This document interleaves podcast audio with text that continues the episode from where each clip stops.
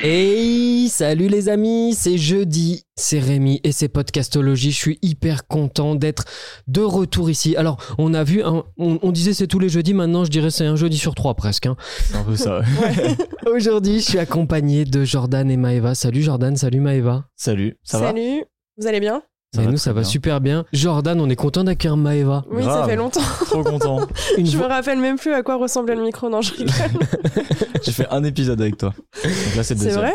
Ouais, je pensais qu'on en avait fait plus. Mais oui, ça fait un bail. Hein. Et voilà, on reféminise podcastologie. Et aujourd'hui, une question existentielle. Vous vous souvenez, le principe, hein, on se pose beaucoup de questions existentielles à la machine à café. Tous les jours, on doit essayer d'y trouver des réponses. Donc on utilise maintenant podcastologie comme alibi pour aller forer un sujet. On s'est posé la question de est-ce que les voyous c'était un rôle modèle? On s'est posé la question de la sobriété. Est-ce que c'était définitivement chiant? On s'est posé la question de est-ce que les femmes DJ sont traiter à leur juste valeur. Et aujourd'hui, on s'est posé une autre question, c'est est-ce que la fête est finie pour le tourisme, pour le voyage, post-Covid. Alors qu'est-ce que c'est pour vous le voyage responsable? On se bat pour garder le contrôle et garder le confort un peu des vies qu'on a pu connaître jusqu'à aujourd'hui. Transport, consommateur de ressources non renouvelables et euh, facteur de réchauffement climatique. Notre mission c'est de faire justement tendre un petit peu euh, tout le monde bah, dans cette direction d'un tourisme plus durable. Tout le monde potentiellement est acteur du tourisme. Le tourisme aujourd'hui au global hein, c'est 8% des émissions mondiales de gaz à effet de serre. Ainsi, des séries comme Outlander, dont l'intrigue se déroule précisément dans cette contrée, l'Écosse, ont incité nombre de voyageurs à visiter cette région. C'est un secteur qui est très émetteur en fait. Le touriste a ainsi l'occasion d'être sensibilisé. Est-ce que c'est terminé? Est-ce que la récré a été sifflée, la fin de la récré plutôt? Et, voilà, est-ce que, est que définitivement on ne peut plus voyager ou alors de façon totalement boring? Est-ce que ça va devenir un sujet controversé le tourisme? C'est un peu ce qu'on se demande, hein est-ce qu'on pourra encore voyager aussi sans culpabiliser C'est devenu un des sujets de culpabilité euh, terrible. Alors vous, quand on a parlé voyage, est-ce que vous avez vous, êtes dit bon allez, euh, je me je me mobilise parce que euh, bah, parce qu'il fallait des gens derrière le micro? Est-ce que c'est un truc qui vous a excité plus qu'un autre sujet? Ah moi carrément. Ah, bah oui oui, je pense que bah, que ce soit Jordan ou moi, on est on aime tous les deux voyager. Après qu'est-ce qu'on appelle le voyage? Là, ça va être aussi ce qu'on va définir parce que c'est vrai que ça fait poser beaucoup de questions, ce sujet, sur euh, est-ce que le fait de partir quelque part, c'est vraiment un voyage, mais je n'en dirai pas plus. On va creuser. On va en tout cas, ouais, moi, pareil, le, voyage, bah, j'adore ça, j'en ai, j'en ai fait pas mal euh, dans ma jeunesse et tout, donc euh, hâte d'en parler. Tiens, on va parler culpabilité deux secondes. C'est quoi votre dernière culpabilité voyage? Et eh bah moi c'était partir en Angleterre le samedi matin en avion pour rentrer le dimanche soir. C'était pour voir mon père parce que j'habite là-bas aussi.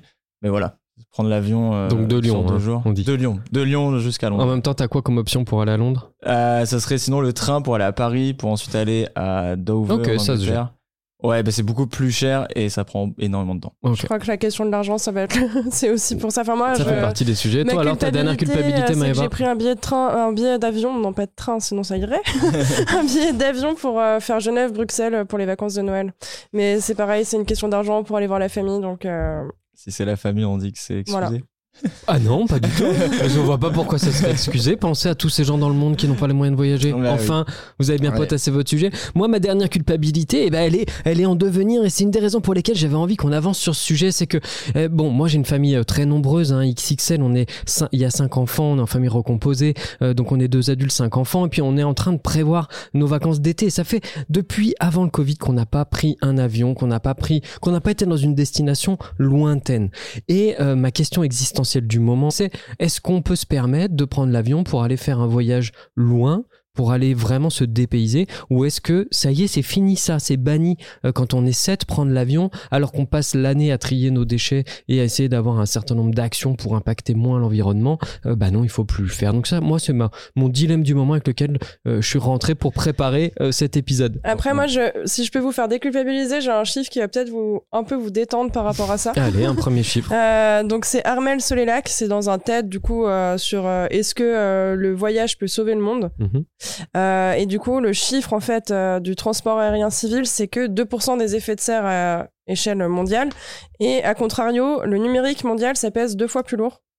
Voilà, c'est déjà. Donc, faut arrêter d'envoyer des SMS avec des photos ou de stocker tout dans le cloud. Notamment les mails. Je pense qu'il faut faire tous déjà un tri sur nos boîtes mail. Et en fait, dans ces, euh, du coup, dans ce chiffre du trafic mondial, il y a 27% de ce trafic mondial qui sert à consommer du contenu pornographique. Donc on peut aussi déjà. Ok, donc déjà si on arrête le porno, on peut, si on arrête le porno, peut-être qu'on peut voyager sans culpabilité. Je ne sais pas. Alors euh, c'est marrant parce qu'à chaque fois qu'il y avait ces arguments-là dans tout ce que j'ai vu, euh, il y avait toujours quelqu'un pour dire oui, enfin d'accord, il y a toujours pire. C'est vrai, il y a toujours pire, il y a toujours mieux. donc... Bon, on va poser la définition. Donc, tourisme, euh, parce qu'en fait, on a bon, il y a tourisme, il y a voyage. Alors première chose, tiens, on a on a regardé un contenu euh, super intéressant de Arte euh, qui s'appelle, c'était Square ID, c'est ça ouais, C'était Square ID et réinventer le tourisme, le doc. Voilà, donc Jean-Pierre Lamic qui disait la différence entre le voyage et le tourisme, c'est finalement une question de temps qu'on y passe. Le tourisme, c'est sur des durées assez courtes, on est contraint par le mm. temps, et le voyage, c'est sur une durée plus longue. Nous, on va mélanger un petit peu les deux, donc on va on va pouvoir parler indifféremment de tourisme ou de voyage euh, la définition tourisme du Larousse, c'est action de voyager, de visiter un site pour son plaisir.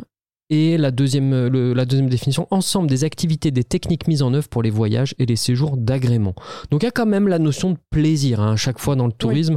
Et aujourd'hui, on va quand même tourner autour de euh, ces voyages-là. On va mettre de côté, tu l'as dit, par opposition au voyage euh, grand public, il y a le business trip. Et celui-là, il a vraiment, ouh là là là, là le business trip, tout le monde est d'accord, hein. il a vraiment pas le vent en poupe. Euh, Post-Covid, c'est très bien.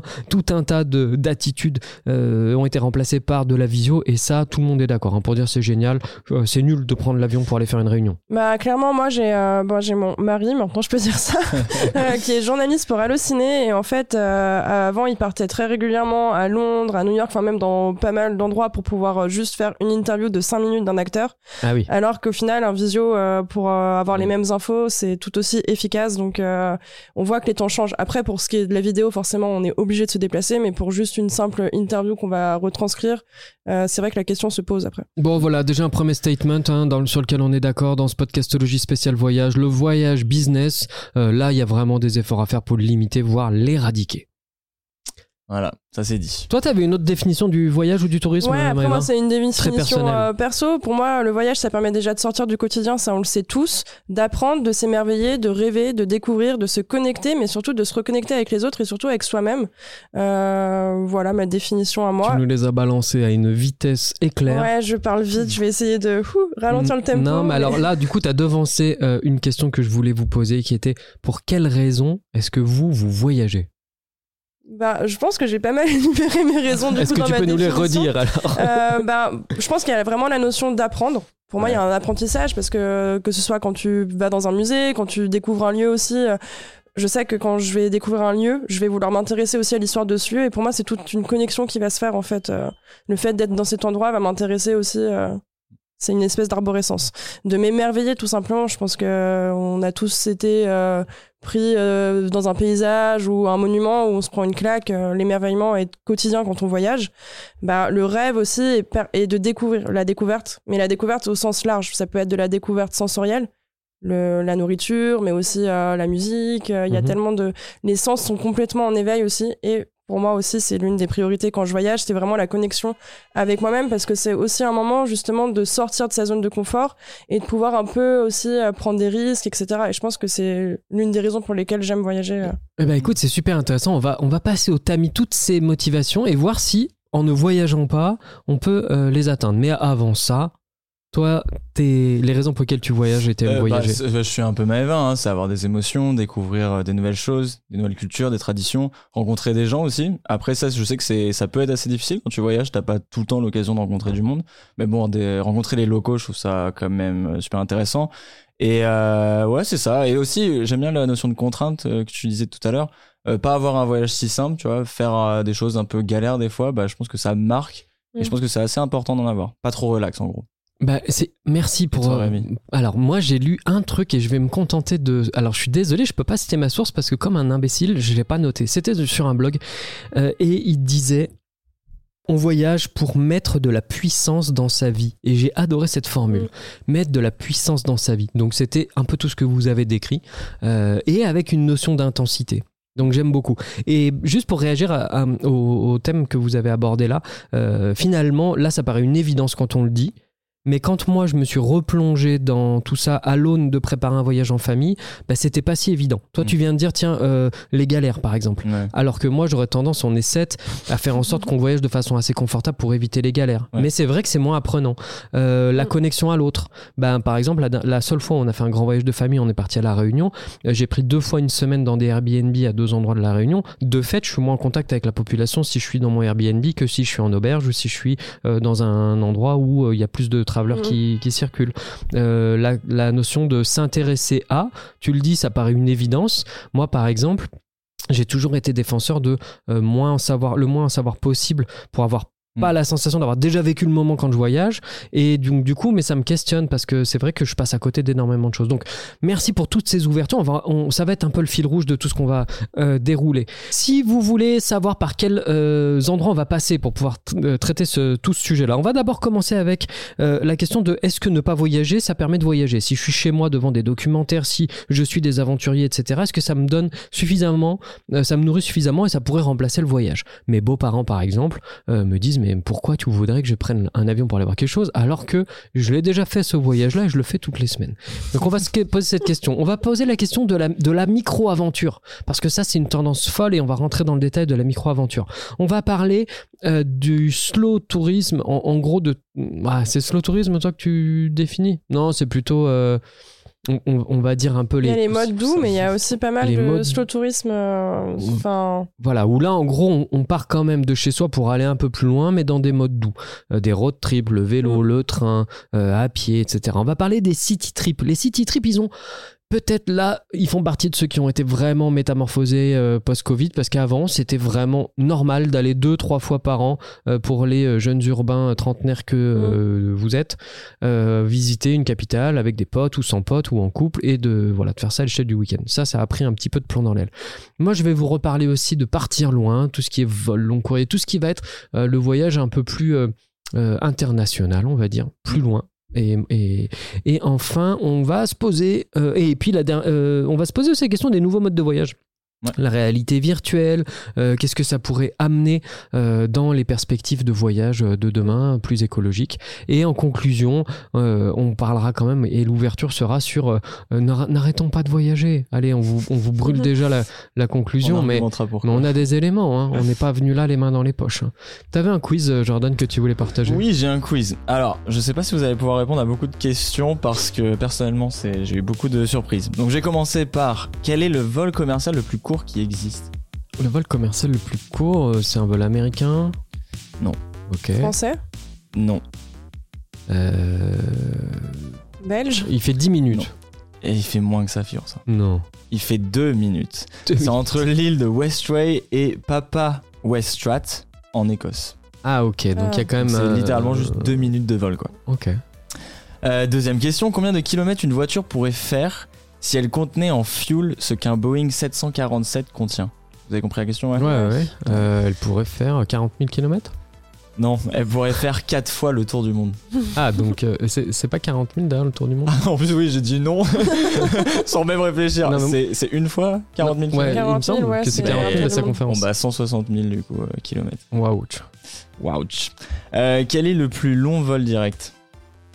Vous l'avez peut-être fait.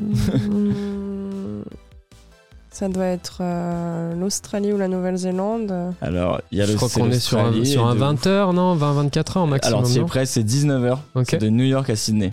Ok. Combien de personnes minimum J'aime bien, le, vous l'avez peut-être fait. Pourquoi on aurait fait un New York Oui, non, j'avoue. non, en fait, je voyais Australie, je me suis dit, vous avez peut-être fait Paris-Australie. Mais non, du coup, c'est de New York. Euh, combien de personnes minimum sont dans les airs au-dessus des US au moment où je vous parle?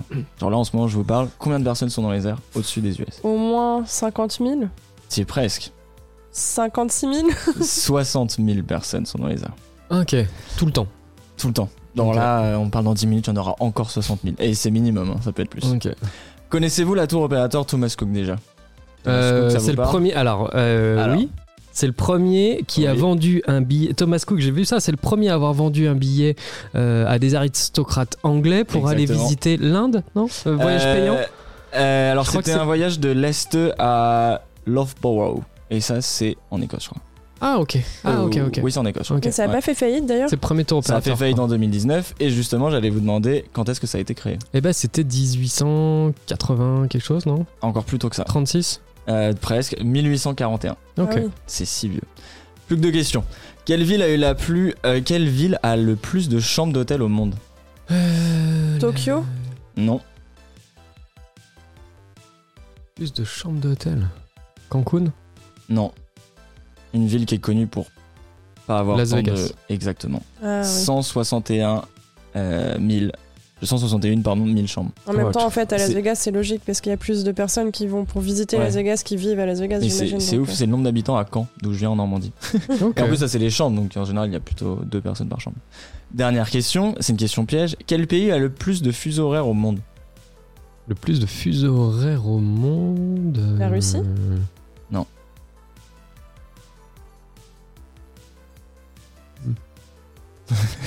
Les Long États-Unis. silence. Bon. Non, non, et question c'est la France avec les dom-toms. Ah, 12 fuseaux la- horaires. C'était une question piège. Ah, une question ouais, mais tu l'as piège, annoncé et on est tombé dedans. Tiens, j'ai deux trois petites questions aussi pour continuer Allez. l'intro. Euh, euh, date de création du premier club Med. Ah, Euh, année- 1932 Ah, J'aurais dit après guerre, années 60, 70. Euh, 1950. Ah ouais, genre vraiment. Pourquoi 1936 c'est une date importante Oui, 36, Ah, je voulais en dire pour les congés payés. Voilà, congé payé, premier congé payé, c'est 1936 en France. Tiens, combien il y a de visiteurs par an en Antarctique en 2000 Bah, 70 000. Ouais, c'est pas loin. Ah ouais, parce que j'ai plus en écrit un plus. article sur ça, 56 000. 56 000. Et on ça a augmente, de c'est en pleine euh, croissance en plus. hein. Bah ouais. Euh, je, je voulais citer deux trois sources aussi dès le début là et notamment euh, pour ceux qui n'auront pas le courage de- de- d'aller tout au bout. Euh, ça, tout ça, je l'ai tiré d'un podcast, d'un pardon, d'un TEDx de Amélie Deloffre euh, qui est celle qui a euh, créé le site euh, Deux jours pour vivre. Et les questions sont tirées de là. Euh, tiens, guide du routard. Combien Alors quelle année? Premier guide du routard. Et combien ils en vendent tous les ans? 1920. Hmm, Non, beaucoup plus tard que ça. Non, c'est 1900. Bah, si le Club Med est en 1950, Il- je me dis ra- que c'est arrivé Imagine-toi, la- euh, rappelle-toi la tête du voyageur sur le guide du routard. 1980 Un peu avant quand même. C'est les années 70 plutôt. Bah, ouais. Et combien de bouquins ils vendent par an? 2 millions et demi, Et de moins en moins ou pas? Avec Euh, euh, je pense. Internet et tout. je pense, mais en tout cas, celle, 2 elle en parle pas. c'est énorme. ouais. Elle en parle pas. Euh, tout, tout, tout, tiens, euh, naissance de l'aviation commerciale, premier vol, toi qui avais euh, aussi une info sur. euh, Euh, premier vol commercial ah, Genre, j'ai pas cette info. euh, à deviner comme ça. Donc la première personne qui a acheté un billet pour faire un vol commercial. Ouais. Oh, je, je sais pas, j'ai trop peur de dire une connerie là, pour le coup. 1914. 1914. Ok. Ok. Ça devait être cher à l'époque. hein. Et, et- et voilà, et deux trois infos parce que ça c'était euh, donc ça je l'ai pris dans le- dans l'épisode dont on a parlé tout à l'heure de Square Ouais. ID de d'Arte. Il y avait deux trois infos macro que- qui m'ont vachement surprise. La première, euh, alors toujours dans pardon dans le podcast, 4,4 milliards de voyageurs en avion par an. 4,4 milliards, donc c'est la moitié de la population mondiale en, en Ouais. volume. Par contre, ça ne concerne que 10% Oui, c'est ça qui de est la population. Donc euh, euh, ça, ça pose quand même une grosse question aussi euh, morale et éthique. Est-ce que nous, Français qui voyageons depuis un paquet de temps, euh, est-ce qu'on peut vraiment décemment Mm. expliquer, notamment aux Chinois, aux Indiens, aux classes Mm. moyennes qui commencent à accéder à ça, que bah non, nous on est déjà allés huit fois voir le Taj Mahal, mais que eux, la Tour Eiffel, ça sera bah, trop tard en fait, Ouais. ou alors faut venir en stop.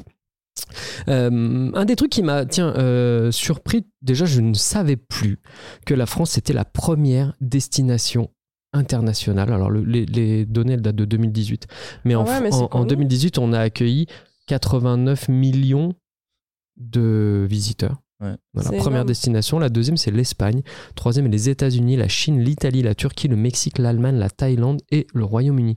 Mais moi, ça m'a surpris que l'Espagne soit devant l'Italie. Mais après, euh, je pense que ça inclut aussi les îles finalement. Et, euh, et en fait, en Espagne, il y a un tourisme qui est très porté sur euh, bah, la plage parce qu'ils ont des plages adaptées, ce qui n'est pas le Mm. cas de l'Italie. Donc je pense que ça peut jouer aussi là-dedans. Mais après, c'est euh, juste une supposition. Une question que je m'étais jamais posée. Quand on parle tourisme et voyage, pour moi, la majorité des gens, ils partaient loin. En tout cas, ma représentation, c'était ça.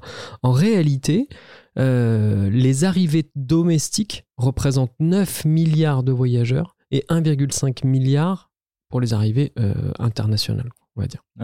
Donc en réalité, il y a énormément plus de voyages domestique ou alors vraiment euh, à proximité que de vols long courrier. Mais significativement, bah, je vais pas y.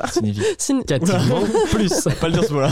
Significativement plus. Et du coup, ça re-questionne aussi vachement. Un autre truc dont j'avais pas du tout conscience, c'est que dans beaucoup, beaucoup, beaucoup de pays, donc euh, ben, les, les, les, locaux sont interdits et finalement privés de l'accès à leur propre euh, site touristique.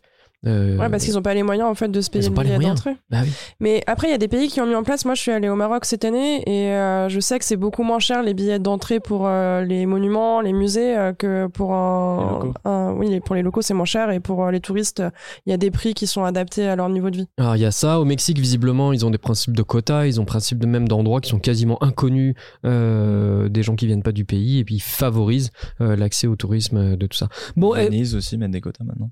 Ouais. On va parler un peu de cette question de quota parce que c'est quand même central aussi. Alors Jordan, est-ce que ne pas voyager, ça peut permettre de voyager? Bah c'est, la question que je me suis posée. Et si le meilleur voyage était dans notre salon? Donc euh, dans ton salon, tu pollues pas, tu ne te fatigues pas, t'as pas à t'organiser et surtout tu dépenses rien. C'est juste toi, ton canapé et ta téloche et la vie est belle. Alors, euh, bon, bien sûr, je pense pas tout ce que je viens de dire, mais c'est vrai qu'aujourd'hui, depuis des années, on peut techniquement voyager sans bouger. D'abord, on a eu les livres qui ont permis aux gens de s'évader et découvrir le monde à travers les mots, euh, comme Le Tour du monde en 80 jours de Jules Verne, par exemple, ou alors des livres plus récents que j'ai pu lire. Euh, on a, pour en citer quelques-uns, Into the Wild ou Sur la route de John Krakauer. Je sais pas si vous connaissez. Mm. Je connais pas celui-là. Euh, on a Le Monde en Stop de Ludovic Hubler. moi, j'ai lu pas mal les livres de Mike Horn. Bon, là, c'est plus de l'exploration. Oui, on l'a vu cet été en Ardèche, en voyage en kayak.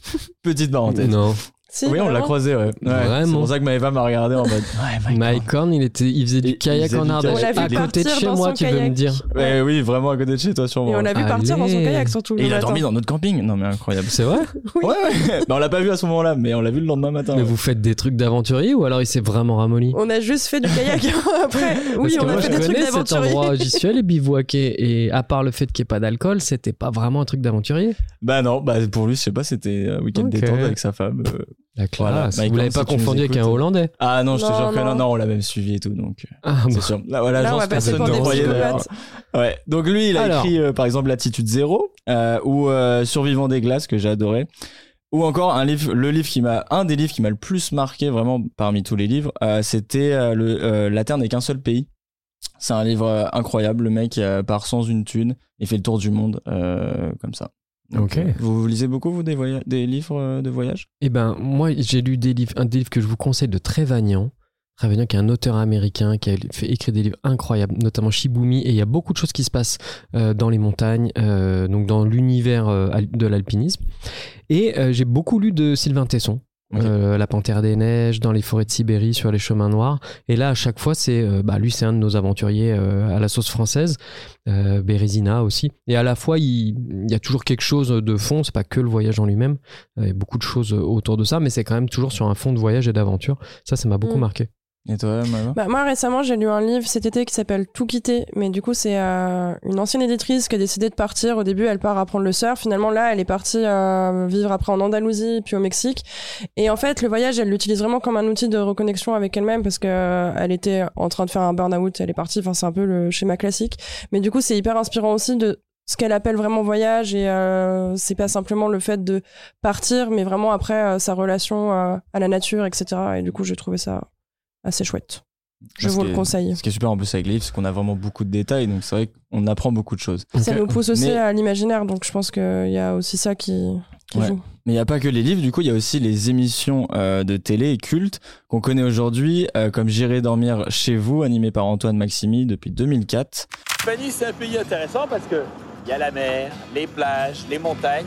Euh, il y a aussi Nu et culotté. Je sais pas si vous connaissez cette émission. Ouais, je l'ai écouté, sur, un podcast, ça, je crois. Donc j'avais pas l'image, j'avais que ah, ok. Ah bah avec l'image, c'est marrant. Hein. Surtout que les deux, ils sont super drôles. Ça pèle, hein. On veut aller dans le village le plus froid de France et on veut y amener de la chaleur en construisant un sauna. Il euh, y a Thalassa qui existe depuis 1975. Mais ça existe encore, Thalassa Ouais. L'amiral des âmes en dérive ne varie pas d'un iota. Il a toujours bon pied, bon oeil, l'oreille à l'écoute, la langue bien pendue. Ça existe encore, hein. ça a changé de, de Paix à son âme, euh, il est, il est plus Ouais, là. je, je, sais plus qui est, qui est maintenant, mais c'est une femme depuis 4 ans, je crois, un truc comme ça. Euh, Il y a Échappée Belle, on voyage en France. Au, voilà, il y en a plein d'autres que Mm. je vais pas tous citer. Euh, ce qu'on connaît encore plus aujourd'hui pour voyager de son canapé, c'est les plateformes de streaming comme Netflix. Euh, on peut voir des émissions sur tout. Il y a des émissions sur des locations d'endroits insolites dans le monde, sur la nourriture comme Street Food. Je sais pas si vous connaissez cette émission. Ah c'est- oui, c'est- oui. C'est vraiment génial. Mm. Et c'est vrai que tu voyages. Tu vois des trucs qui Bah te donnent la dalle, mais Ouais, Tu qu'est-ce donne que, qu'est-ce que ça coche comme case alors dans les trucs importants du voyage euh, Bah lui, euh, tu vois, dans Street Food, par exemple, on voit des locaux. Donc, euh, et ils racontent leur histoire et leur approche à la nourriture. Donc, en fait, t'apprends beaucoup de choses sur euh, leur culture, leur Apprentissage, c'est peut-être même mieux que ce que tu peux faire euh, en y allant. C'est beaucoup Ouais. plus efficace, Mm. clairement. Ah bah oui, oui. Bah, surtout que oui, ils te montrent plein Bah, d'exemples. Il y a un documentaire aussi sur Netflix, c'est une série documentaire euh, qui s'appelle euh, La fin du lion, je crois, et c'est sur la culture afro-américaine. Et du coup, pour le coup, t'apprends aussi la place de la nourriture afro-américaine dans leur histoire, et euh, notamment avec l'esclavagisme. Et c'est hyper intéressant pour comprendre mieux le pays, en fait. euh. Ouais. Donc, euh, tu, ouais, comme tu dis, Jordan, en plus, tu rencontres des profils, des histoires, etc. Et, euh, Et tu comprends aussi pourquoi, euh, tu vois, pourquoi la pizza, pourquoi c'est si populaire. Bah, Mhm. Tu le comprends euh, avec ce genre d'émission. Euh, un- une autre émission, c'est Dog Tourism, qui est vraiment bien. C'est un Australien, je crois. Il voyage dans le monde et il fait que des voyages, bah, enfin des expériences que toi tu ferais pas, tu vois. Ah, ok. des choses euh, vraiment un peu morbides, un peu malsaines. Et du coup, bah, tu vois, ça c'est une autre façon de voyager parce que moi, je sais que je ferais pas le genre de choses qu'il fait, tu vois. Donc, euh, super intéressant. Euh, Il y a des documentaires assez classiques du style d'Arte euh, sur Netflix aussi.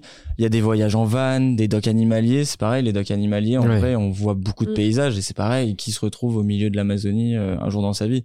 Donc euh, voilà, il y a des expéditions aussi, donc euh, on peut voir euh, des, des trucs plus plus performance athlétique, etc. Et du coup, il y a aussi bah, d'autres plateformes comme Disney+, il y a aussi YouTube. YouTube, je me suis un peu intéressé au vlogging, tu m'en as parlé, Mhm. euh, Rémi, tu me disais est-ce que ça existe encore? Alors oui, déjà ça existe encore. Enfin, tu m'as pas dit ça comme ça, mais est-ce que c'est encore, euh, est-ce que c'est encore en vogue en gros?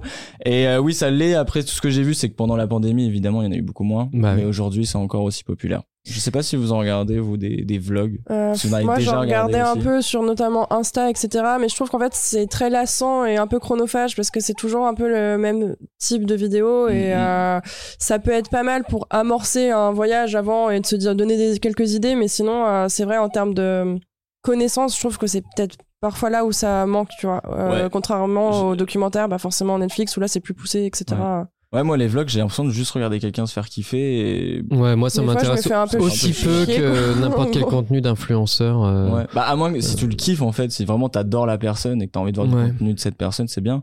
C'est vrai que Bah, sinon. euh, Moi, euh, bah, moi, pour re- rebondir là-dessus, euh, il y a un type de contenu voyage euh, qui est un peu le voyage engagé Mm. euh, qui m'a fait kiffer. Le- dernièrement, j'ai regardé le documentaire sur JR, l'artiste photographe, Mm. ah ouais. euh, qui est sur Netflix, que je recommande cette, ce documentaire, et notamment tout un passage où il est dans les favelas, où il fait son, son œuvre là, qui est super connue dans les favelas, mais ils, ils ont filmé vraiment tout, tout le processus. Euh, juste avant, il est euh, avec euh, euh, le- le- ah, la- euh, ah, comment il s'appelle le mec de courtrage mais euh, Ladj Ah oui, euh, celui qui a fait Les Misérables. ouais celui qui a fait les Je Misérables. sais plus son nom, Bon, mais ça- en tout cas, le réalisateur des, des Misérables. et, et donc, euh, donc ça, on le suit et je trouve que le côté aventure euh, du mec est incroyable et super inspirante et ça, tu peux pas le faire par toi-même.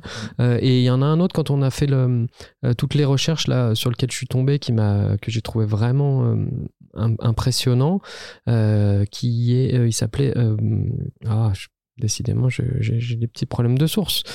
Euh, Bourbon, c'était son nom de famille, mais j'ai mangé son prénom. Et euh, ça, euh, je, je l'ai un peu plus bas. Euh, et, et lui, c'était incroyable. Il, il est parti, Arthur Bourbon, voilà. Arthur Bourbon, vous pouvez aller voir son, son compte Insta. Il a fait deux documentaires. Un sur la guerre euh, en, au Libéria. Et en fait, il est au Libéria. Lui, c'est un surfeur, donc il va, avec son alibi de surf, rencontrer des communautés et il est allé au Libéria euh, s'intéresser à des enfants soldats qui ont troqué leur fusil pour euh, le surf.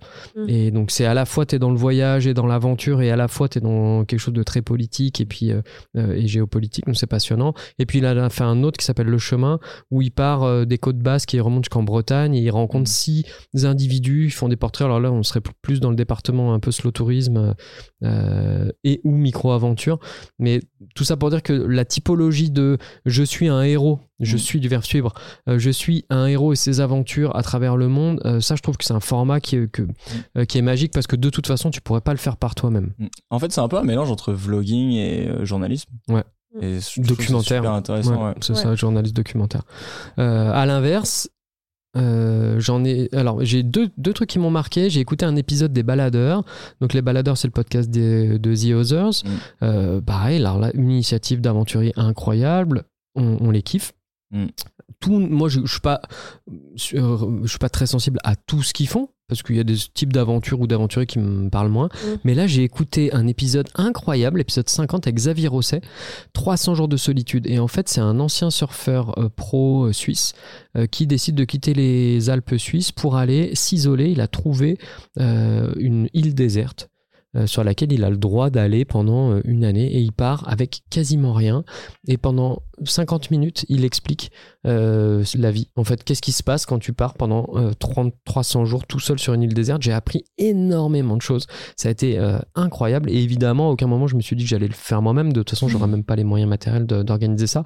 Donc euh, à ce titre-là, je trouve ça vachement intéressant, ce type de contenu-là, et qui te permet de voyager sans partir, et qui participe à cocher pas mal de cases, effectivement, l'apprentissage, euh, la, vivre l'aventure par procuration, euh, ressentir des émotions fortes parce que tu es quand même euh, embarqué dans ce truc-là. Euh, là, bah, ça rajoute le fait de toucher à des choses que, auxquelles tu n'aurais pas du tout accès. Effectivement, quand en reportage animalier, j'en voyais un autre sur Instagram qui, est, qui shootait des, des trucs par moins 30 au mmh. fin fond de la Sibérie. Bon, bah, évidemment, on peut pas y aller. donc ça, c'est cool. Et qu'est-ce que ça ne remplit pas alors comme euh, Qu'est-ce que, pourquoi on fait pas ça finalement? Est-ce que bah, moi cet été je vais dire à mes gamins écoutez les 15 prochains jours on va on va poncer Netflix et YouTube et on va kiffer euh, ça va être ça nos, bah, notre bah, voyage. Justement j'ai écouté un épisode de choses à savoir et ils reviennent sur ça ils disent que en fait grâce à, Netflix euh, les gens voyagent plus. Donc en fait c'est un peu faux de dire les gens restent juste devant leur sur leur canapé pour ok parce que ça donne des envies en fait. Ouais exactement. Donc Netflix c'est 167 millions d'abonnés dans le monde et 8 millions en France. Et en fait on, on voit qu'il y a des des endroits qui sont vachement impactés par euh, certaines euh, séries, comme Outlander. En Écosse ils ont vu 67% d'augmentation de tourisme de touristes. Euh, il y a d'autres régions comme bah, enfin la Colombie par exemple avec Narcos j'ai vu que la Turquie Taïwan et le Japon c'est pareil. Avec les plateformes de streaming ils ont une augmentation de touristes de mm. ouf. Et, et, voilà après ça peut aussi avoir des mauvaises répercussions quand ah, ça, on va en parler pas mal il y a eu sur Disney il y a eu un film sur Lucas là. Euh. Ah oui, bah, dans les pouilles, mais il y a aussi eu le cas euh, de Game of Thrones, là, bon, c'était pas sur Netflix, mais euh, Dubrovnik, ont dû, bah, ils ont mis en place justement des, euh, des, lois. Et ah non, ok. Bah, il y avait des circuits, mais ça a été très problématique parce que les enfin, c'était ingérable en fait pour la ville. Ça, on va en parler un peu si vous voulez bien dans le dans l'item d'après sur les micro-aventures parce que c'est un des mm. problèmes qu'on que, que, bah, qui, que, pose ce genre de, de pratique. Mais tu vois, à, à mon avis, sauf si bien sûr c'est une question de moyens, il y a des gens qui peuvent malheureusement pas voyager mais à mon avis, beaucoup de gens qui regardent beaucoup de contenu comme ça de voyage en général voyagent beaucoup eux-mêmes tu vois. Donc c'est des gens qui kiffent oui ça en fait c'est un intérêt qui a fait euh, après moi j'ai un exemple à vous donner pour euh, conclure euh, enfin je sais pas si c'est la fin du chapitre de Jordan mais ça. en fait j'ai l'exemple de Yves Saint Laurent donc vous connaissez le couturier Yves Saint Laurent. Oui. lui toutes ses collections on, a, on voit qu'il y a beaucoup d'inspiration d'autres pays notamment les pays du Moyen-Orient l'Asie. Et en fait il voyageait très peu donc on connaît son voyage ses voyages au Maroc mais il inspire, son inspiration était souvent dans ses livres livre en fait. Et il y a un article des Beaux-Arts qui parle de ça et qui parle du terme voyage imaginaire en fait. Mm. Et pourtant, on a l'impression qu'il a, a pu, qu'il a voyagé dans ces pays parce que c'est vrai qu'il a une représentation de la culture, etc. dans dans ses œuvres, dans ses, euh, dans les vêtements qui, on va dire, qui dessinent. Et c'est ça, je trouve, c'est intéressant en fait de se rendre compte jusqu'où il a pu aller sans finalement être allé en Asie. Il a jamais été en Asie. Ouais, vas-y, pardon. Non, mais ce qui est drôle, c'est si ça se trouve, lui, il a lu un livre d'un auteur qui lui-même n'a pas vraiment voyagé. Peut-être. Moi, j'ai beaucoup étudié Shakespeare et je sais qu'il parle à un moment, par, exemple, de l'Espagne. Et jamais allé en Espagne, tu vois, c'est que des témoignages. Donc, si ça se trouve, lui, il s'inspire de quelqu'un qui est même pas allé lui-même. J'ai appris pendant la préparation de ce podcast que Michel Sardou n'est jamais allé en Écosse. Ni en Irlande. En Irlande, pardon. C'était en Irlande. Mais pour les lacs du Connemara, tu veux dire. C'est ouf. Donc, euh, donc voilà, on n'a pas de. On ouais, il est jamais, il connaît pas les lacs du Connemara en fait. c'est dingue. Bon, il a dû y bah. aller quand même dans sa vie après ça, non? Il n'y est jamais allé. L'épisode, il date de là. Il, c'était un épisode de Tourista euh, où il a, il interviewé une journaliste, une photographe. Euh, ah ouais. Il s'est jamais dit, tiens, j'irai bien. Je sais pas, je sais pas. Moi, je suis pas un Après grand avoir fan. fait hein, de euh, Michel cette musique, il aurait quand même pu Mais au moins en tout avoir cas, la décence d'y a aller. priori, il Ouais, son retour bientôt. Très curieux le Sardouf. Ouais, non, mais et, hum, c'est intéressant. Un autre truc aussi que, que j'ai entendu, euh, bah, toujours dans le, dans le documentaire d'Arte là qu'on a regardé, il expliquait que c'est aussi très difficile quand tu es français. Euh, alors, on va dire notre cas à nous, hein, donc français, blanc de peau. euh, donc tout de suite, tu sais que quand tu es dans un pays d'Afrique, dans un pays du Maghreb, dans un pays d'Asie, t'es pas local. Il n'y a pas trop d'ambiguïté là-dessus.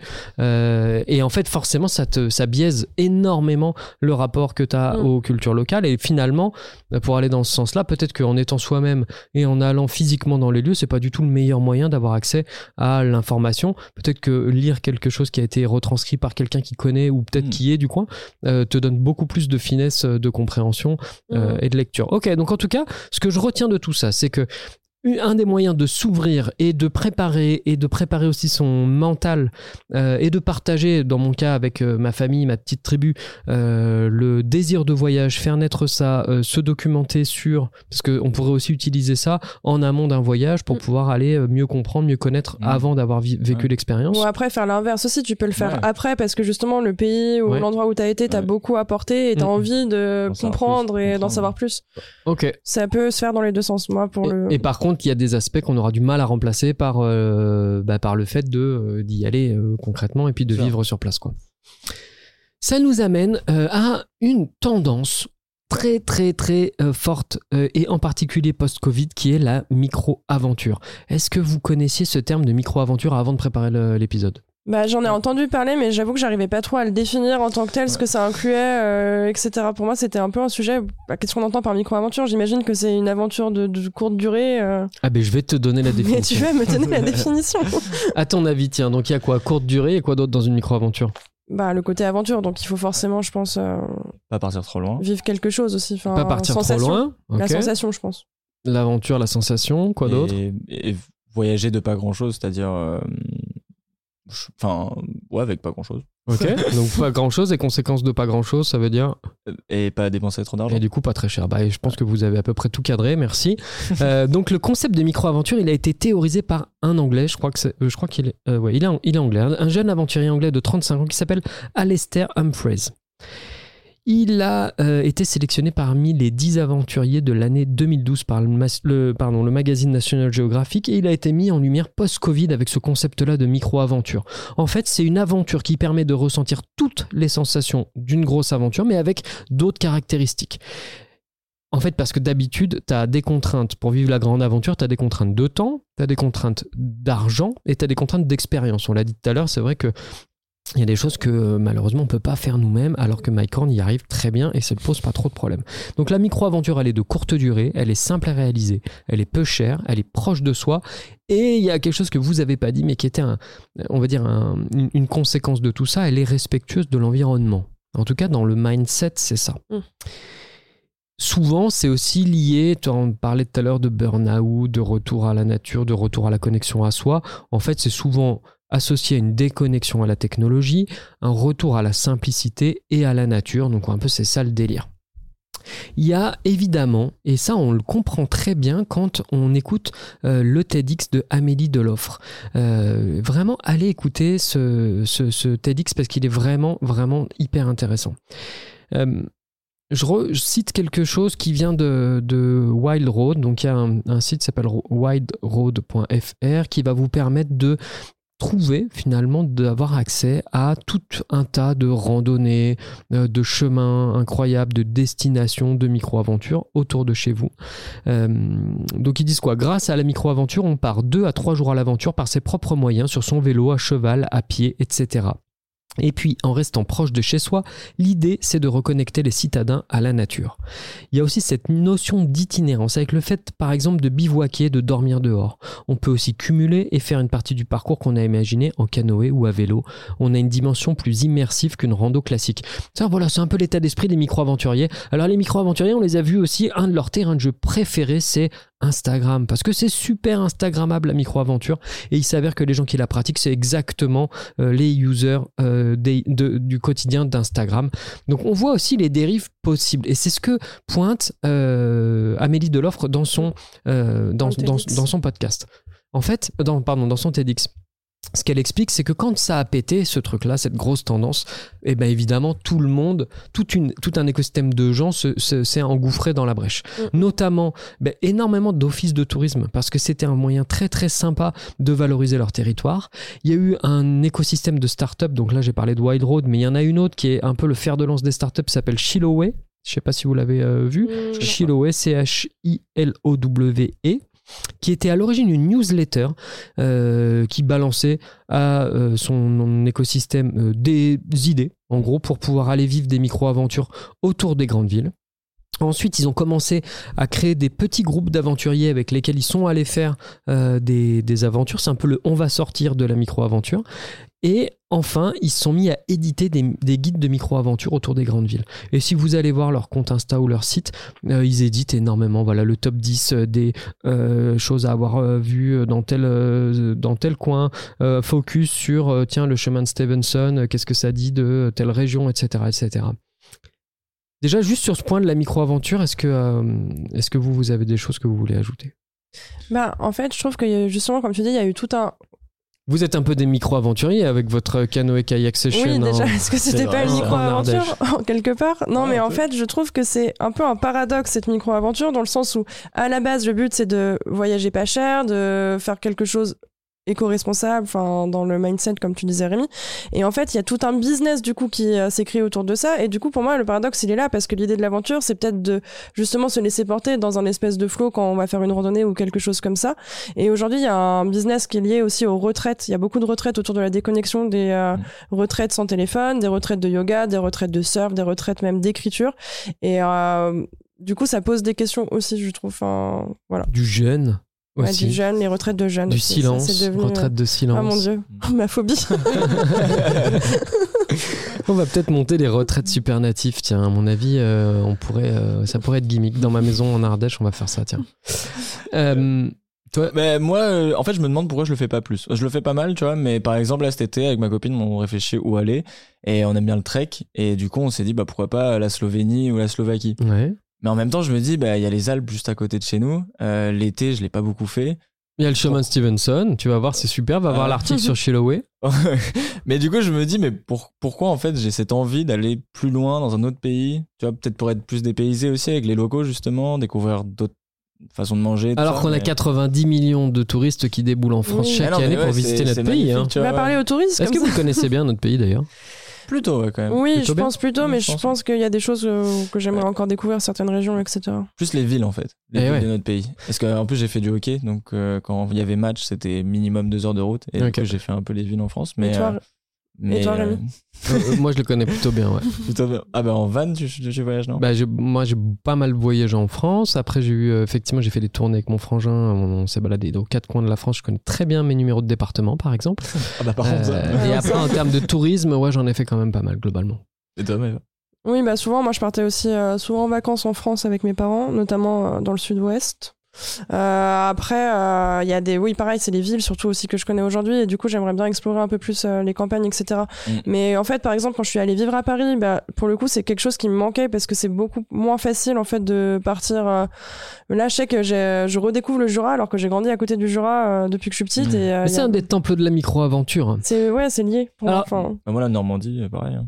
Ouais, ouais, bah oui, c'est des destinations incroyables. Alors le problème que ça pose et qui est bien décrit dans ce TEDx, c'est que évidemment, vu qu'il y a une économie de la recommandation qui s'est développée toujours, depuis toujours très très fort, hein. euh, le guide du routard, on l'a dit tout à l'heure, c'est 1960, euh, combien on a dit euh, le guide du routard 70. 70. 70. 73, voilà, donc euh, économie de la recommandation, les offices de tourisme, euh, bah, tout finalement qui, est fait pour te, guider vers là où il faut que tu ailles. Le problème de ça, c'est que euh, bah, forcément tout le monde va voir la même chose. entre temps, il y a eu les influenceurs en plus. Et alors, il y a des influenceurs qui sont assez cool. L'influenceur nature, l'influenceur, nous on travaille pas mal sur les communautés chez Supernative, donc l'économie, les, pardon, les influenceurs outdoor, les influenceurs green lovers, les influenceurs, bah, tout il y a tout, on en a vu plein. Ils ont, je me rappelle qu'on a fait un truc euh, on parlait des, euh, des, des, gars qui faisaient des barbecues de fous en plein air sur des animaux, limite qu'ils avaient chassé avec un arc. Euh, bon, ah bref, ces tendances-là, elles émergent de très très fort sur Instagram. Le problème, c'est que on parle de sites qui sont pas du tout faits pour accueillir autant de monde, mais pas du tout. Et puis l'autre truc, c'est que les personnes étant finalement découvrant ça et se lançant là-dedans, euh, le niveau de conscience et de connaissance n'est pas forcément très très avancé. Mm. Et du coup, les pratiques, les usages, les comportements sur ces sites naturels sont pas très adaptés. Donc on laisse un peu trop de déchets, un peu trop de euh, d'excréments, euh, on va pas forcément avoir les bons les bonnes attitudes et puis tout bêtement, d'un point de vue capacité d'accueil, c'est pas géré. Donc on va se retrouver dans le parc du Mercantour avec une, file indienne de gens qui font euh, sont censés se reconnecter à la nature, ce qui fait aucun sens quoi. On a tous en tête le drame qu'il y a eu en 2019 sur l'accès à l'Everest dans la mmh. dernière partie et ça, je l'ai trouvé, euh, je sais pas, j'ai lu 10 articles qui racontent la même chose dans nos pérégrinations autour du voyage. Euh, mais très concrètement, il y a des gens qui sont morts. Il y a eu 4 décès en 2019 dans les dernières centaines de mètres euh, de la montée de l'Everest parce que trop de permis touristiques ont été donnés. entre, enfin, entre parenthèses, c'est 5 à 11 000 dollars pour obtenir un permis pour pouvoir grimper l'Everest. Donc on mm. comprend que le Népal, qui est un des États les plus pauvres au monde, bah, ait besoin de cette économie-là. Et donc voilà, le problème que pointe euh, donc euh, notre amie Amélie Deloffre dans son TEDx très très bien fait, euh, bah, c'est tout ça en fait. L'industrie touristique, elle nous oriente et elle réduit un peu notre libre arbitre. Et il y a une industrie touristique qui est née, mais quasiment une génération spontanée au moment de la création de, de cette tendance-là. Elle, elle a, elle pose une question intéressante, c'est que dans un monde où tout va très vite, trop vite, finalement, il aura fallu que 4 ans à ce que ce concept-là de micro-aventure atteigne tout de suite ses limites. En particulier en France, parce qu'en France, tout est gratuit, tout est ouvert. Tandis que si vous voulez aller euh, à Yellowstone, par exemple, aux mm. États-Unis, c'est impossible de rentrer euh, sans avoir payé un droit d'entrée déjà. Et puis donc forcément, il y a des quotas. Euh, Canada, enfin moi j'ai Cuba, Canada, c'est pareil, tu payes à chaque fois que tu visites un parc. Voilà. Mm. Et donc ça a du bon, ça permet de cadrer, ça permet aussi d'engager euh, un peu différemment les gens et puis d'avoir un point de un point de contrôle. Donc un des risques qu'elle pointe, c'est bah oui en France il y a déjà des choses qui ont été mises en place par beaucoup de, euh, bah, zones, notamment le Mercantour. Dans les calanques, tu veux dire? Ouais, dans les calanques, maintenant il y a des quotas, il faut s'inscrire pour pouvoir y accéder. Bah, dans mm. les, je crois que c'est que pour juillet et août, mais en tout cas, il y a, y, a, des quotas mm. qui ont été mis en place. Et elle, son initiative, elle est vraiment top. Et moi, je m'arrêterai là-dessus. Son initiative, elle, c'est euh, donc deux jours euh, pour euh, vivre. Pardon. Elle a fait un bouquin, mais allez voir le site deux jours, jours pour vivre. Et en fait, elle a créé une école et elle veut créer une école pour adultes pour faire progresser les individus, changer les mentalités en profondeur, en mettant l'intérêt général et le bien public au centre de tout et en cherchant pas à faire que du business. Donc, vraiment, c'est un très bon TEDx. Très bon TEDx. Je vous invite à aller le voir. Une, une, fille qui a vraiment la tête sur les épaules et qui m'a vachement inspiré.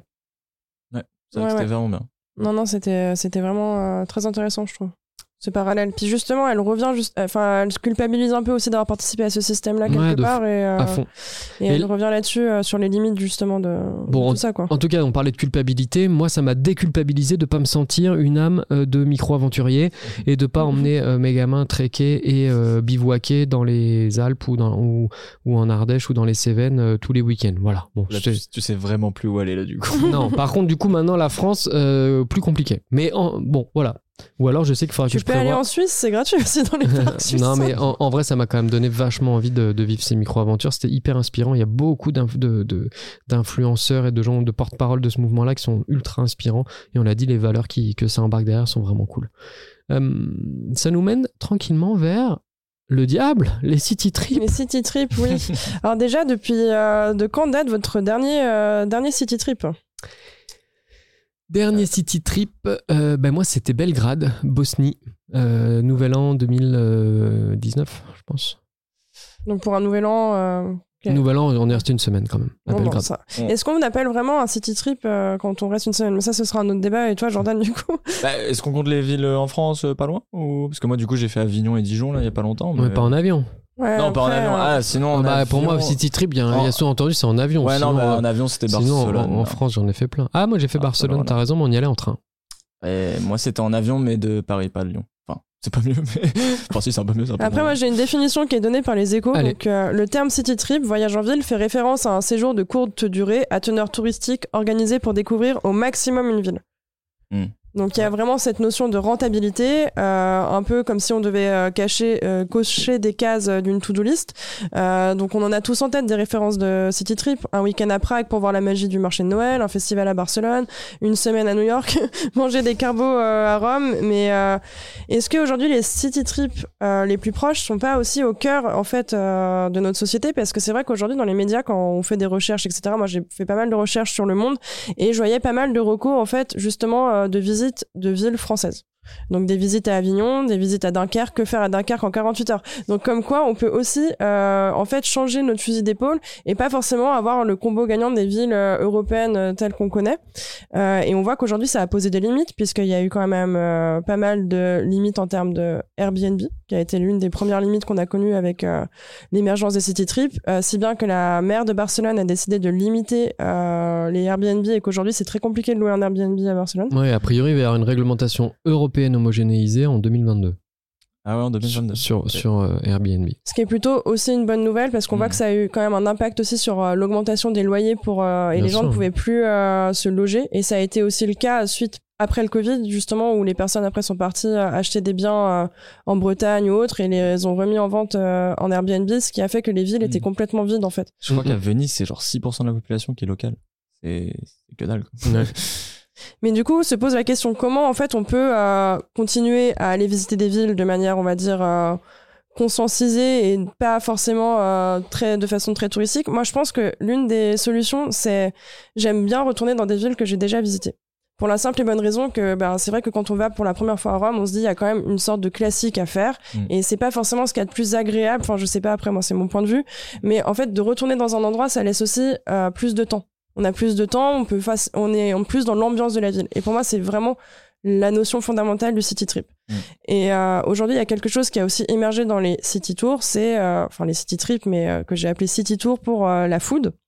j'ai un compte Instagram que je connais qui s'appelle No Diet Club euh, je sais pas si vous connaissez.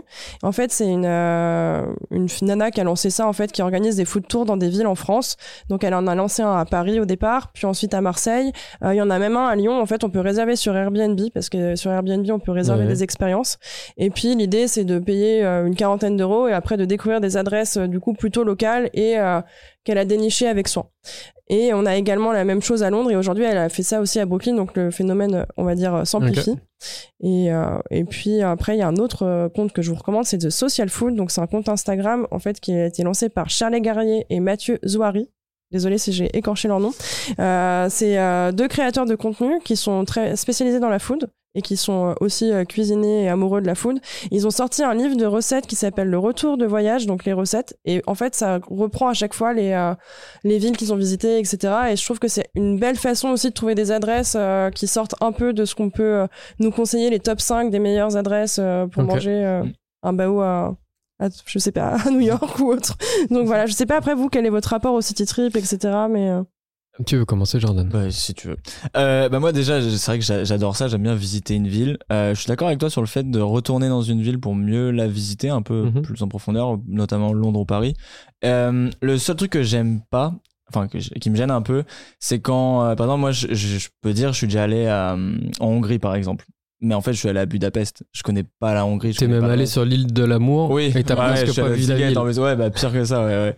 Non mais Prague, pareil. Tu vois, République Tchèque. Est-ce que j'ai fait la République Tchèque? J'ai fait Prague. Tu vois, c'est Mm. Et beaucoup de gens avec l'Angleterre, ils font Londres, ils font pas l'Angleterre. Et c'est un peu ça qui. Et en plus, alors moi j'ai lu un, gros article aussi là-dessus qui, qui expliquait que bah, un des premiers problèmes que pose ce type de, de pratique, donc avec l'économie de la recommandation, c'est qu'on va tous au même endroit, que ces mm. endroits du coup ils sont complètement dénaturés, ils sont faits mm. structurellement pour accueillir du tourisme, donc ça n'a plus rien à voir avec le truc. Comme on va là-bas, on a l'impression d'avoir vu, donc on se documente assez peu et on parle pas à des gens euh, locaux, donc on n'embarque pas l'histoire en fait des, des, gens, mais finalement on passe totalement à côté. Euh, euh, de tout ça.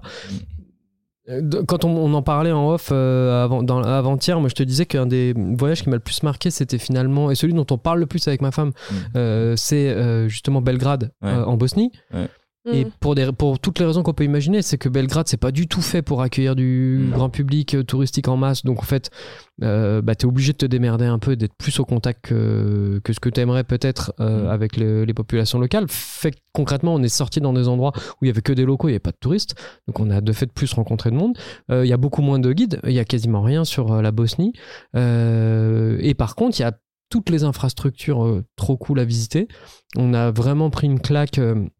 Euh, sur le côté dépaysement, parce que bah, Belgrade aujourd'hui c'est à peu près comme nous dans les années 80 sur pas mal d'aspects. Par exemple, dans les hôtels, ça fumait au petit-déj, euh, à une table où il y avait des enfants. Et là, vraiment, t'avais l'impression d'un choc de culture euh, hyper étonnant. Et c'était euh, très, très, très profond. Et aussi, euh, on a fait un- une expérience Airbnb où c'est un étudiant qui nous a fait visiter la ville. Et, et en fait, c'était tellement touchant. Elle a été détruite 11 fois, cette ville, depuis Ouais. 1900 par des bombardements. Et en fait, si tu passes à côté de ça parce que tu vas à Belgrade juste pour aller. euh, bon, t'es quand même logé au Mama Shelter, hein, j'avoue. Euh, mais euh, alors, comme c'était Belgrade, en plus, on pouvait avoir la méga suite trop Mm. bien parce que ça coûtait rien. Et donc, on avait quand même le côté confort, mais on a pris une claque vraiment et on a été bougé dans nos fondements sur ce voyage-là. Alors que je suis retourné à Barcelone pour aller au sonar euh, l'été dernier. Mm. Et au retour, moi, je me suis dit, bah, refaire un truc que j'ai déjà fait, finalement, euh, ça n'a pas du tout le même goût.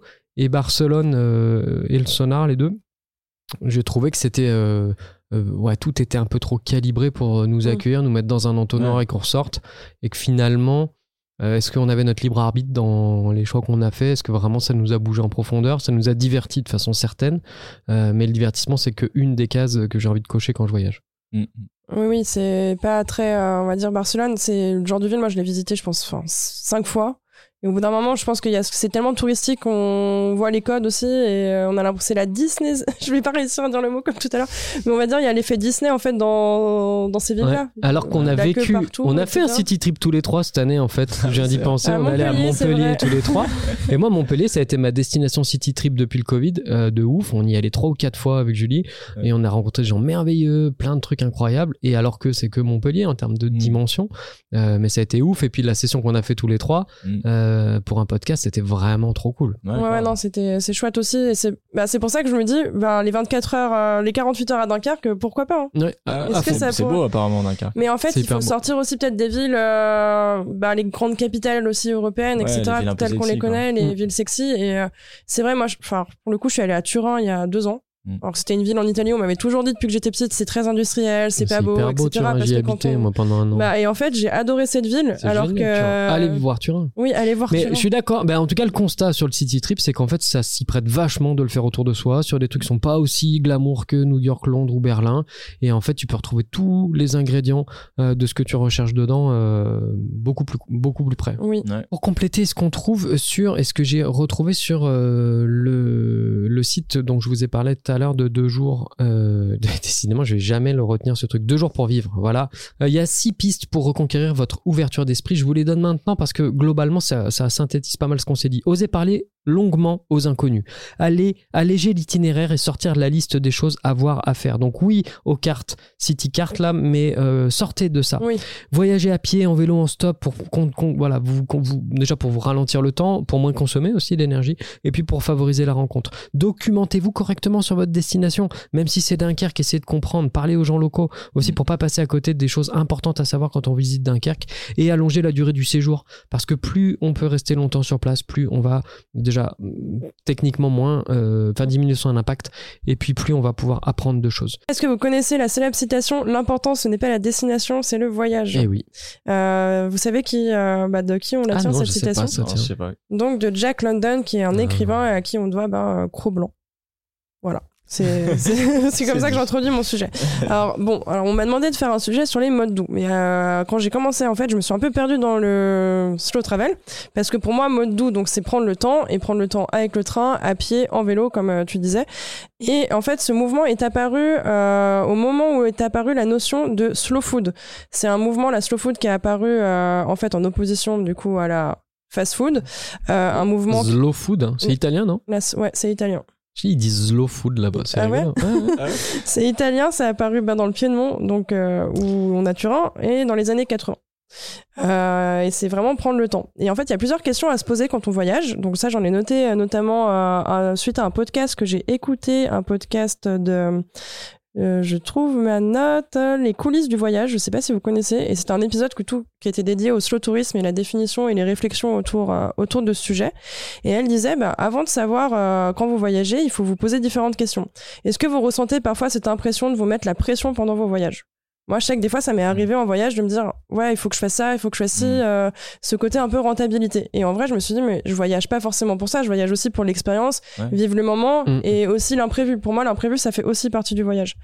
Euh, Est-ce que des fois, vous sentez que vous êtes déçu ou frustré quand vous n'avez pas fait ce que vous avez prévu?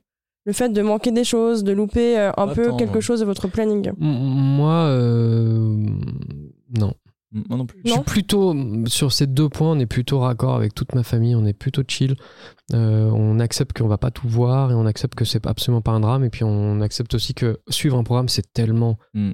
chiant selon notre point de vue qu'on essaie d'éviter. Ouais, moi quand j'étais petit, on faisait des journées mais de ouf. On essaie d'y être calé tellement de choses avec ma famille que maintenant quand je voyage je me dis bon bah je fais ce que je peux moi aussi j'ai été beaucoup contraint de suivre des programmes très denses et, je me suis rendu compte que j'aimais pas et, et, ça se confirme j'aime pas parce que maintenant c'est pas comme ça que je fais Ouais, bah c'est une bonne nouvelle parce que je pense que du coup vous pouvez vous positionner sur le slow tourisme et que ça peut vous parler. Est-ce que vous avez du coup l'habitude de voyager plutôt en train, en avion euh bah toi Rémi, ça fait quand même un moment que t'as pas pris l'avion maintenant Ouais, et alors moi j'ai acheté un van 8 euh, places pour pouvoir balader ma tribu et donc c'est une des options que donc c'est pour ça que je t'écoute attentivement parce que une des options pour cet été c'est de faire un road trip en van. Alors quand on dit en van, c'est en, en, en, utilitaire 8 places. Hein. Oui, oui, bah oui. Je, je vais pas dormir dedans, voilà. Mais par contre, euh, de bouger tous les jours et régulièrement. Tu penses à l'Italie ou... Eh bien, on pensait à partir de à faire l'Italie, descendre toute la côte croate jusqu'à l'Albanie, puis remonter. Ah on n'a que deux semaines. Ouais, c'est un beau voyage, mais en plus le voyage en van, c'est aussi la promesse de liberté. Alors ça, c'est un article du Monde euh, dont je suis par... dont je suis partie. Il y a eu un vrai effet de mode et qui a explosé du coup euh, pendant et après le Covid.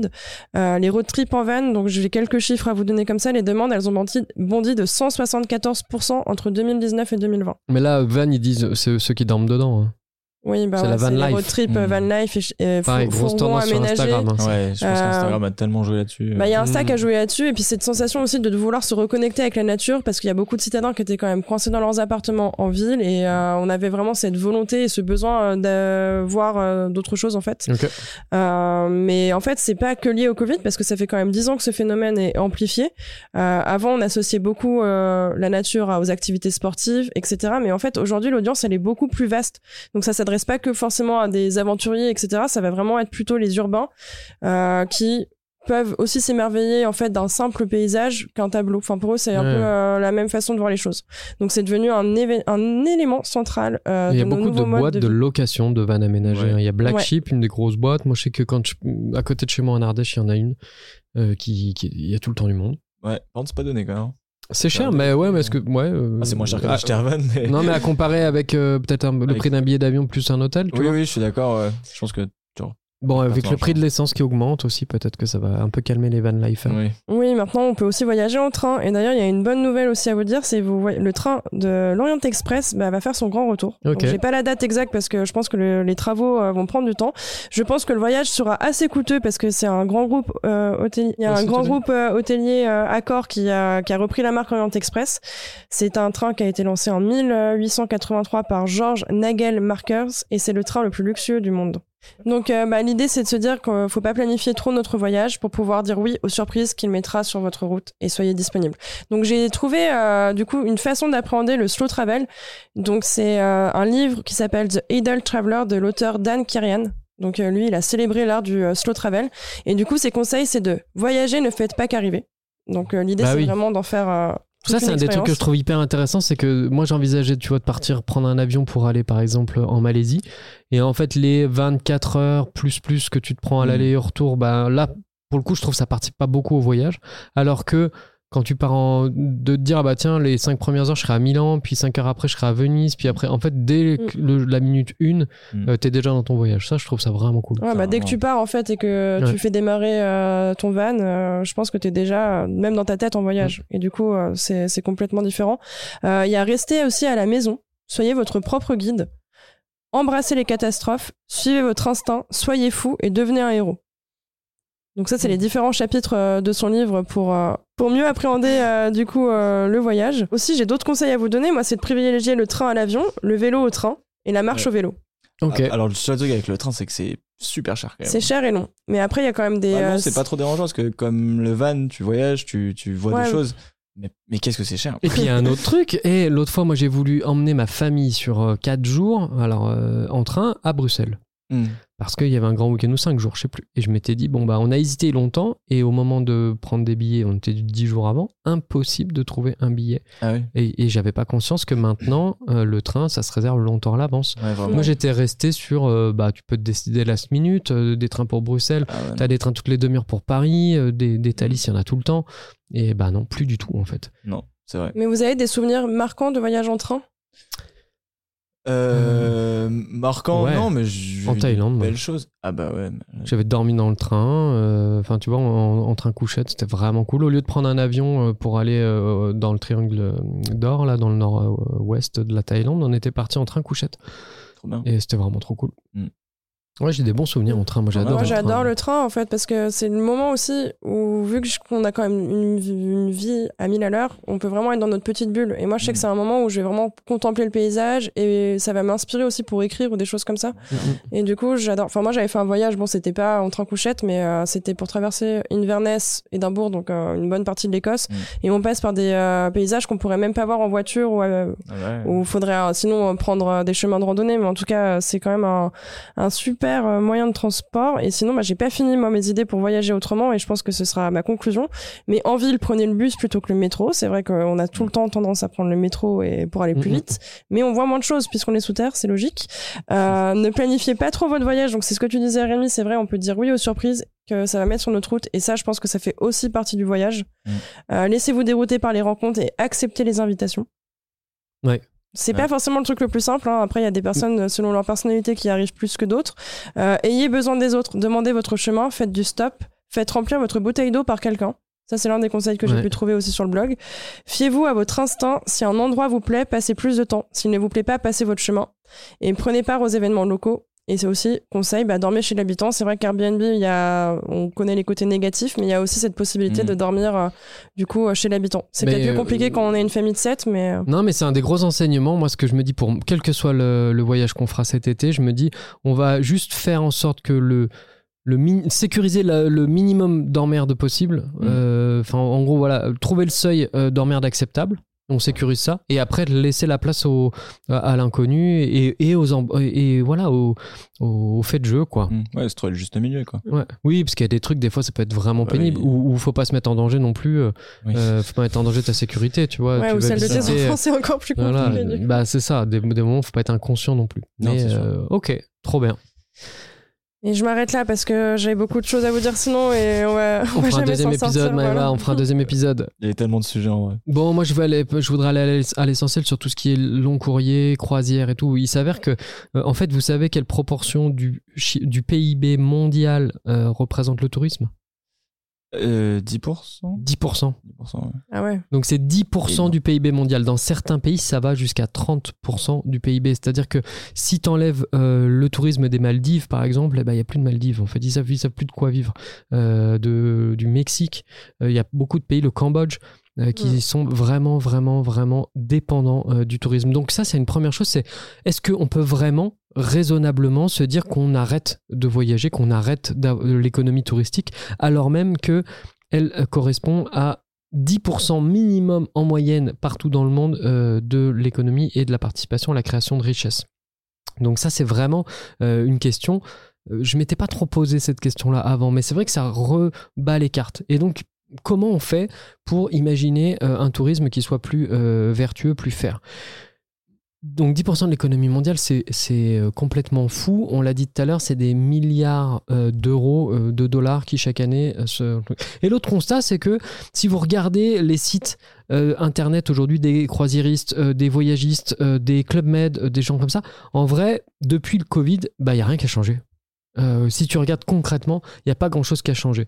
Ce qui était déjà plutôt éthique et responsable, et ça passe par euh, choisir les hébergements localement qui vont être plus éthiques et responsables, euh, les activités qui vont être plus éthiques et responsables. Ceux qui étaient déjà dans ce mood-là euh, le sont encore et ceux qui n'y étaient pas, ils y sont toujours pas. Donc euh, ça, ça pose aussi beaucoup de questions. Les croisières, alors on voyait dans le documentaire d'Arte, il expliquait que les bateaux euh, des croisiéristes, ils ont été renouvelés il y a très peu de temps. Et donc avant qu'ils prennent la décision de changer avec des choses qui vont être, je sais pas, qui vont moins consommer ou qui vont être plus respectueuses de l'environnement, ben c'est pas demain. Mmh. Et donc en fait, ce problème-là, cette problématique-là environnementale, on va quand même se la cogner pendant un moment.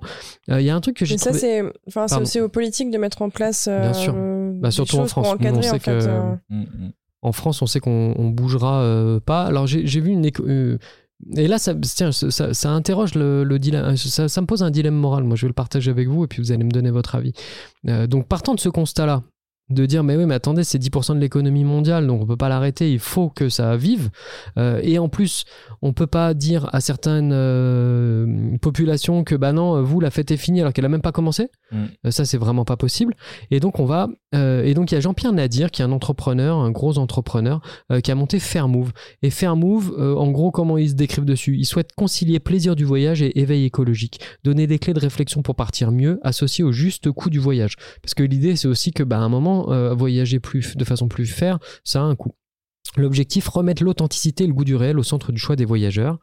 Euh, donc ils ont trois valeurs fortes, l'écologie, l'éthique et l'immersion. Je vais vite parce que euh, ça pose quand même vachement de questions. C'est est-ce que parce que tu vas voyager dans un, un hôtel qui sera plus responsable et qui aura mis en place des choses pour être éthiquement plus responsable, est-ce que ça rend ton voyage plus écologique réellement mm. euh, Je lisais, j'entendais un, autre point de vue qui était de toute façon euh, le plus écologique, c'est pas de faire de la compensation carbone en plantant des arbres, c'est plutôt de pas voyager. De la même façon que le plastique en France, on sait en recycler que 30%, donc même si tu le tries, euh, le déchet qui va pas polluer, c'est celui que tu vas pas produire. Donc ça pose quand même toutes ces questions-là. Mais lui, il dit, euh, il a un point de vue qui est un peu subversif, puis j'aime bien le bonhomme, alors je vous invite à aller écouter ça. Le tourisme, c'est du plaisir, ce qui n'empêche pas d'avoir des touristes responsables et engagés. Peut-on arrêter le tourisme?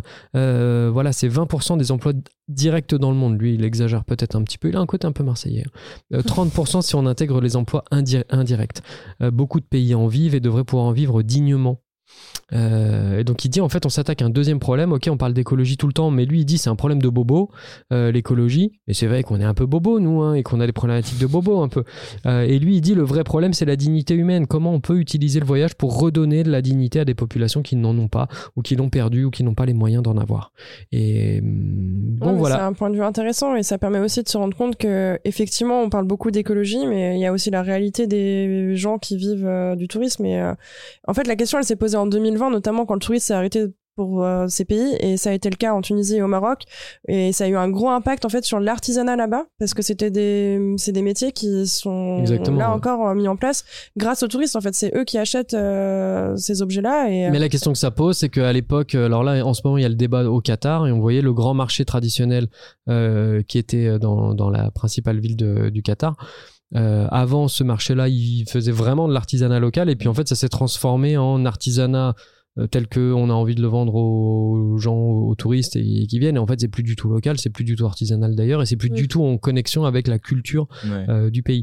Je veux juste donner deux trois pistes sur la question de la consommation euh, enfin, en, gros, de l'impact carbone des vols euh, long courrier en particulier, mais de, l'empreinte carbone mondiale du trafic aérien. C'est 2,8% selon le, le, rapport du GIEC. 2,8% hein. de l'empreinte carbone mondiale, 4,5% si on ajoute les traînées. La recommandation du GIEC, c'est moins 50% à 2030. Et lui, il dit, mais en fait, ça, ça va se passer ça va se passer et voilà comment ça va se passer. Je vous donne des pistes, c'est plutôt encourageant et ça permet de se dire bah, le tourisme n'est pas mort et euh, on va pouvoir continuer à voyager. Euh, il faut faire baisser le business travel, ça on l'a dit, c'est la moitié des transports aériens. Alors vous, vous avez dit beaucoup plus tout à l'heure, mais lui il dit c'est la moitié des transports aériens. Il faut avoir des avions moins gourmands en énergie, faire des trajets plus lents pour consommer moins, limiter le poids des avions en changeant les, les sièges notamment, défiouler. moi, je savais pas qu'en fait, on transporte actuellement pour gagner du temps 100% du, kérosène euh, nécessaire pour faire l'aller-retour et qu'en fait, mm. défiouler, ça consisterait à être moins lourd l'avion en embarquant que le kérosène nécessaire à l'aller et après on refuel. Euh, prendre des vols directs, ça c'est aussi une des recommandations. Donc, mm. truc facile, prenez des vols directs, ça coûte un peu plus cher, euh, mais on, dépense 20% d'empreinte carbone en moins. Et privilégier les biocarburants, là les technologies sont déjà euh, capables de le faire et donc à horizon 2030, bon espoir que nos avions consomment beaucoup plus de biocarburants. Donc euh, assez euh, facile de pouvoir baisser son empreinte carbone tout en voyageant. Et évidemment, ça a un coût et il faut accepter de payer le juste prix. Et ça, c'est une autre question. C'est c'est quoi le juste prix d'un trajet, d'un voyage? Euh, Demain, voyager coûtera un peu plus cher et peut-être que du coup, ça va trier un peu. Voilà un peu ce que je voulais vous dire sur dans, le. Dans tout ce que tu viens de dire de plutôt positif, moi j'ai lu un article de Forbes qui dit qu'en gros, en ce moment, on est dans, une transition où on se rend compte de l'impact écologique que le tourisme a. Ils, ont, ils, écrivent que dans 10-20 ans, ça sera même pas un sujet en fait. Voyager, ça sera pas une problématique mm. parce qu'ils justement ils vont s'adapter. Ils vont mettre les moyens en place. Ouais. Mais après, pour moi, il y a aussi des choses à faire au niveau du train parce que s'il y a des gens qui ne prennent pas le train, enfin, c'était mm. l'introduction mm, avec Jordan et moi, c'est qu'on a pris des billets d'avion parce qu'en fait c'est moins cher et qu'à un moment. Euh, bah, c'est un choix aussi. Euh, si le train était moins cher, bah, en Allemagne, ils ont mis en place un abonnement qui, permet euh, aux Allemands, enfin, qui permet aux Allemands de voyager, je ah crois, pour 40 euros par mois dans tout le pays. Après, il va falloir se responsabiliser. Et de la même façon qu'on a su le faire avec la nourriture, et je sais pas où vous en êtes, mais moi, je sais euh, que là-dessus, on a vraiment mm. modifié en profondeur notre façon de consommer et on est mobilisé là-dessus. On est actif là-dedans, il va falloir se responsabiliser, avoir conscience que bah, quand on, on, a certaines attitudes, certains comportements, ok, ça coûte moins cher, mais en même temps, voilà, comme acheter du bio d'Espagne, ça coûte moins cher. Moi, je le fais pas, par exemple. Mm. Euh, et donc ça, c'est des engagements perso. Hein. Après, moi, je suis pas là pour donner des leçons. Euh. Jordan, pour finir, est-ce que tu nous parlais réalité augmentée? Oui, et je vais faire vite. Euh, je vais commencer par une affirmation. Donc, je vais dire que dans une dizaine d'années, voire même avant ça, la technologie et plus précisément la réalité virtuelle et augmentée sera une normalité dans le tourisme. Euh, déjà, il y a pas longtemps, je suis allé à Avignon, euh, au Palais des Papes, et euh, quand je suis arrivé, on m'a donné un iPad. au début, ça m'a un peu gêné. Je me suis dit bon bah je suis pas au travail, je suis toujours sur un écran toute la semaine, et là, ça me fait un peu chier d'avoir un iPad dans la main pour visiter. Et ben en fait, c'était quand même assez génial parce qu'en fait, tu mets l'iPad devant ta tête, t'es dans des grandes salles où il y a rien puisque bah c'est des c'est des vieilles salles et en fait avec l'iPad tu vois comment c'était avant et c'était quand même une ah, sacrée expérience. Euh, mm. bah, c'était cool. Enfin, franchement, c'était, t'apprends plein de choses c'est beaucoup plus intéressant. C'est la réalité augmentée, ça. Hein, ça, c'est de la réalité augmentée, ouais. Donc, et en plus, tu peux cliquer sur les objets que tu vois à travers l'iPad et ça te donne une explication. Donc, euh, J'ai fait ça à Barcelone aussi, mais pour la Casa Balto de Goldie. Et en fait, du coup, as, tu peux utiliser ton écran et ça te permet après de mieux comprendre l'architecture, etc. Enfin, hmm. c'est hyper ludique. C'est vraiment bien. Après, moi, c'est vrai que ça m'embête un peu d'avoir un, un écran, en fait, parce que bon, je suis en vacances, mais bon, c'était quand même utile. Donc, dans beaucoup d'articles. Ça, pour les enfants, c'est cool, hein, parce que c'est dur aussi de les, intéresser. intéresser. Euh, y avait des jeux justement sur euh, mm. l'iPad pour que les enfants puissent jouer en apprenant euh, en même temps. Donc c'était vraiment pas mal. Euh, donc dans beaucoup d'articles que j'ai pu lire, notamment des articles de Forbes et BBC Click, et donc ils sont convaincus que la réalité augmentée sera quelque chose de très normal si ce n'était pas déjà le cas. Et vous voyez bien les phénomènes qui ont déjà eu lieu comme Pokémon Go où en fait tu te ramènes dans les rues, tu chopes des Pokémon, bah ça c'est exactement à quoi le tourisme va ressembler quand on visitera. Euh, il y a aussi. Je sais pas si c'est une bonne nouvelle alors. bah, ça, ça, rajoute un côté fun, mais c'est vrai que du coup, t'es derrière ton écran en train de, de visiter. Ouais, ça peut avoir du bon. Vous voyez, Ikea, tu sais, tu peux faire euh, tout ton salon là avec de la réalité augmentée, mhm. tu mets des meubles, tout ça. L'Oréal, pareil avec le maquillage, les opticiens, tu mets les lunettes. Bon bah ça, euh, ils disent qu'en en tout cas, ça sera des pratiques très courantes dans le tourisme. Et selon Forbes, le secteur qui, les secteurs qui pourront en bénéficier le plus, ça sera sûrement les hôtels avec des chambres interactives les visites virtuelles, je viens de le dire, euh, la navigation, genre Google Maps en marchant, tu sais, au lieu de regarder un petit point, bah en fait c'est vraiment ton téléphone qui va te dire où aller, dans quelle rue. Euh, les transports connectés, donc pareil, on parle du train, on parle de l'avion, bah ça, ça sera mieux fait et plus écologique. Euh, des notifications push avec les GPS. Bah là pareil, tu reçois une notification quand tu voyages, mais après c'est vrai que ton téléphone du coup te traque pendant tout toute mm. l'expérience.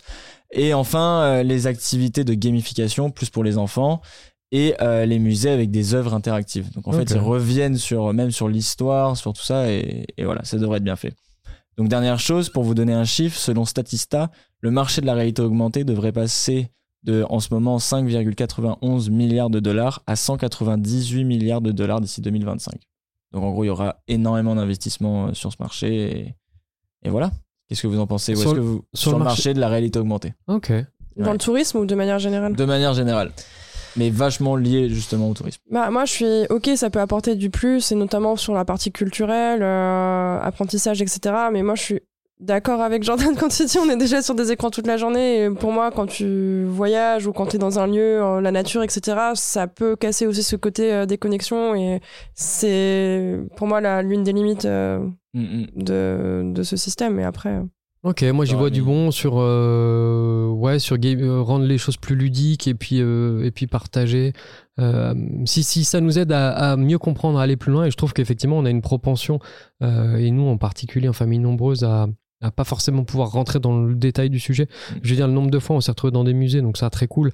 Mais par contre, euh, t'en as trois qui sont devant en train de courir, euh, deux autres qui sont derrière, qui se sont arrêtés, qui sont en train de bugger sur la seule euh, chose où il y a un écran de tout de, de, toute l'expo et au final tu ressors et tu dis ok qu'est-ce que vous avez retenu mm. bah, finalement nous on n'a rien retenu parce qu'en fait on a on était happé par euh, par euh, la gestion des gamins et eux ils, sont passés complètement à côté de leur expo euh, si on a des choses qui nous permettent de plus nous connecter d'avoir un dialogue et ça il y en a plein des, des, des, mm. exemples comme ça et la réalité augmentée peut être cool j'ai vu un truc très bizarre par contre où dans un musée, je sais plus où, euh, les gens portent des casques de réalité virtuelle carrément. Ah, Donc en fait, ça rajoute des détails sur les peintures. Et après, je me suis dit, mais en fait, tu fais ça dans ton salon, c'est exactement la même chose. Donc pourquoi aller au musée finalement En plus, ça fout la gerbe hein, quand même le, les casques de, réalité augmentée.